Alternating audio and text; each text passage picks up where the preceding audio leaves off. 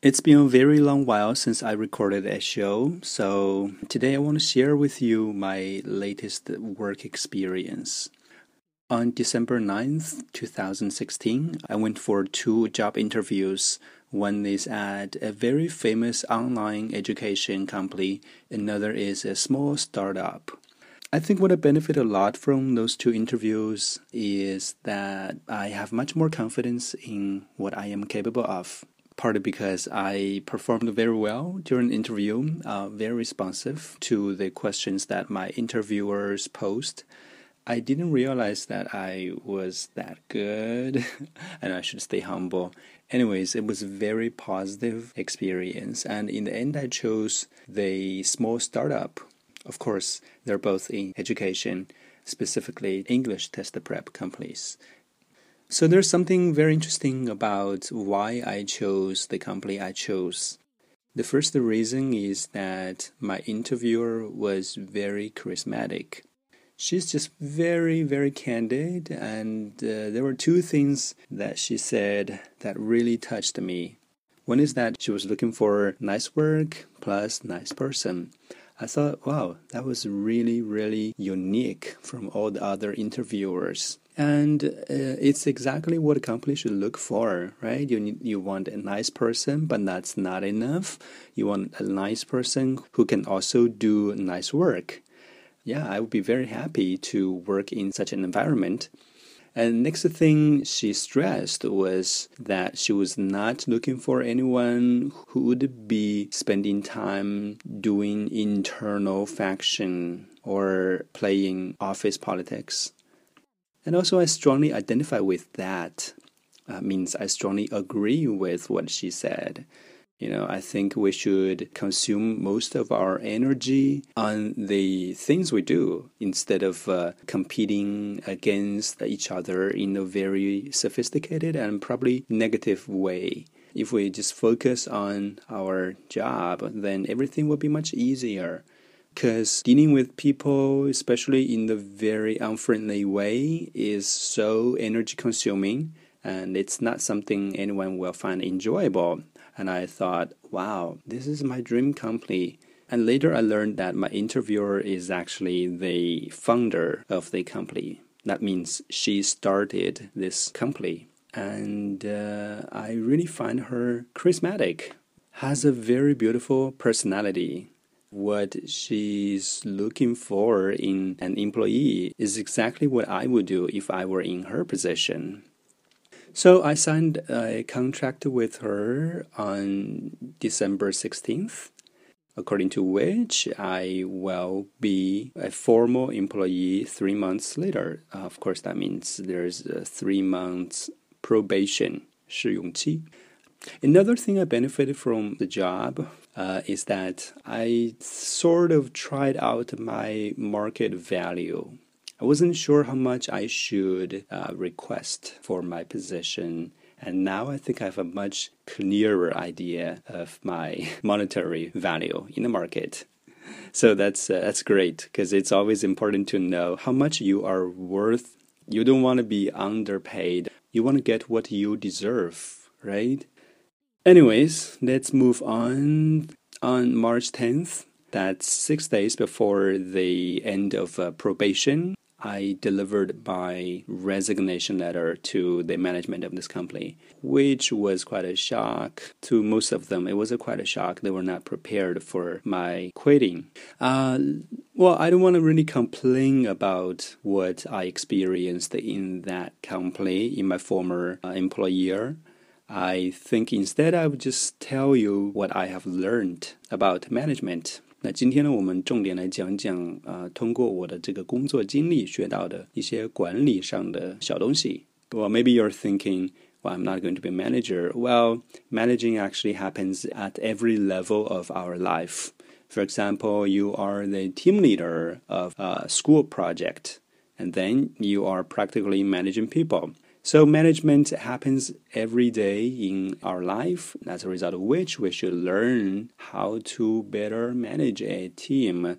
The first thing I learned is in the corporate context. 在企业的层面上讲呢，我觉得很重要一点就是，呃、uh,，employee motivation 员工激励，or you may say employee incentivization。这个词有点大，对吧？本来的词形呢是 incentive 激励。 uh, what are the incentives for employees to work hard for your company? Uh, the first thing I think it's the most important thing. You hire an employee because you want him or her to create value for your company. 为公司创造价值，对不对？You have to motivate them to maximize their potentials so as to create even bigger value for your company. Uh, I think the simplest way and the most economical way 最省钱的一个方法就是 to make the employees feel valued, make employees feel that they are noticed and they are of importance in this company, right?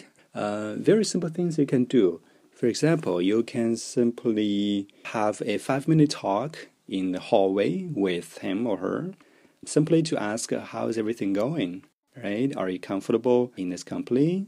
Do you have any complaints or is there anything that we can do to make you feel better in this company? yeah, simple things like that can make an employee feel great to work for this company because they feel like, oh, I am of some value in this organization. That's the most economical way. 这是最省钱的一种方式，就是走心，right? Try to reach the the hearts of the employees. 打人情牌。Yeah, unfortunately, lots of employers simply are not aware of this strategy. So let's move to something even more practical. Let's talk about monetary compensations. I think it's very essential for employers to respect the time of an employee. You can't simply give a large amount of extra work to an employee with this mindset that, hello, I've been paying you monthly, so other than the work you have done in a day, there's something else you should also do for me because I am paying you, so I should have the right to your time. Uh, I think that's a very silly, silly concept. If you are a startup entrepreneur, you should think as the employee does. 应该站在员工的角度去考虑一些问题。比如说，I'm a teacher, so my main job is just to teach. And unless you give me a very exorbitant paycheck every month or uh, rates for teaching per hour, I am not obliged to work extra for you, especially for free. Of course, that will make me uh, at least unhappy. Yeah, it's not pleasant, anyways. Some companies figured out a trick. They put out their KPI framework. 年度员工总应该称作是年度员工激励计划.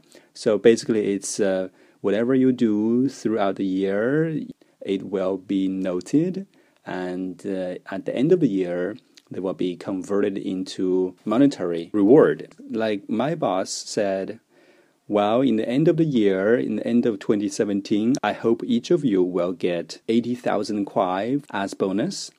Yeah, that sounds really, really tasty. 听起来非常的美妙. But there's a huge if, a question mark because it's so distant. You're not sure that you will work for this company a whole year, and also you're not sure whether this company will last a whole year. Maybe it will go bankrupt soon before the end of the year. That's possible. So it's distant, it's uncertain, it's bad for incentivizing the employees. Uh, some other things you should do to show your respect for employees' time is that if the employee has to go a very long distance for work, uh, you should compensate uh, the transport. It's the time that you're buying from an employee, and if an employee spends large amount of time on the road, he will feel that his time is not valued because it's not paid. The least thing a company can do in this situation is to give quite generous transport allowance. 交通补贴. Yeah, I mean in the education industry, we are working by hour, by second. so every second should count.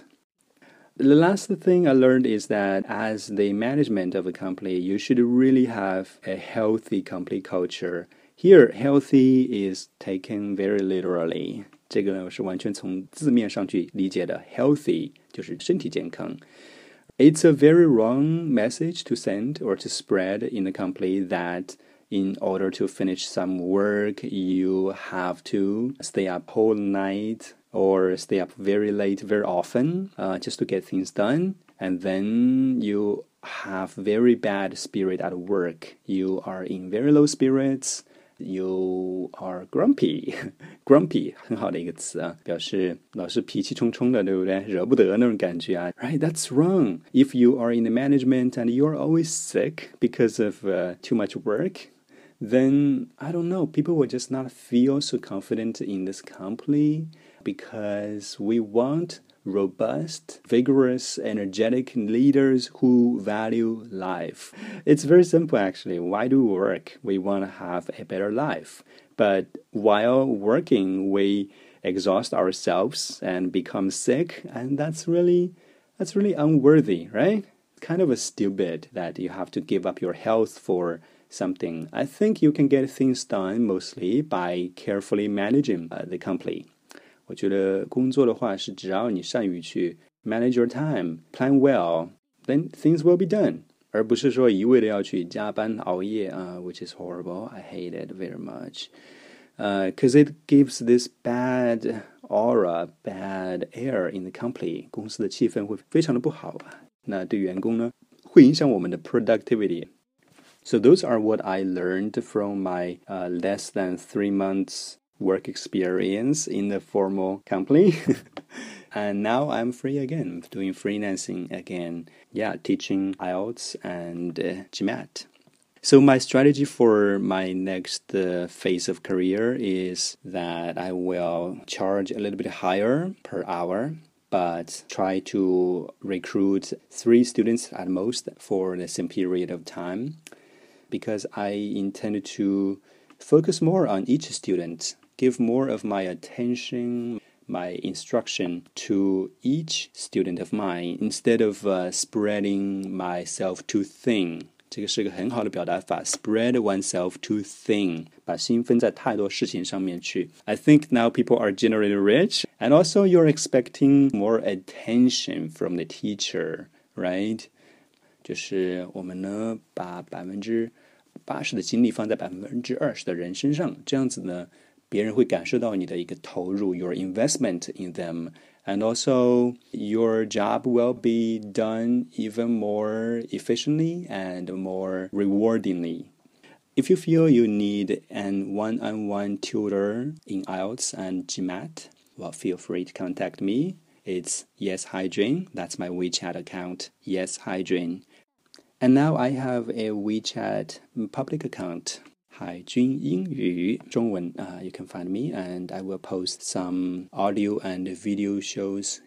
All right, so much for today's show. Very nice coming back to podcast. Hopefully, we can see each other soon.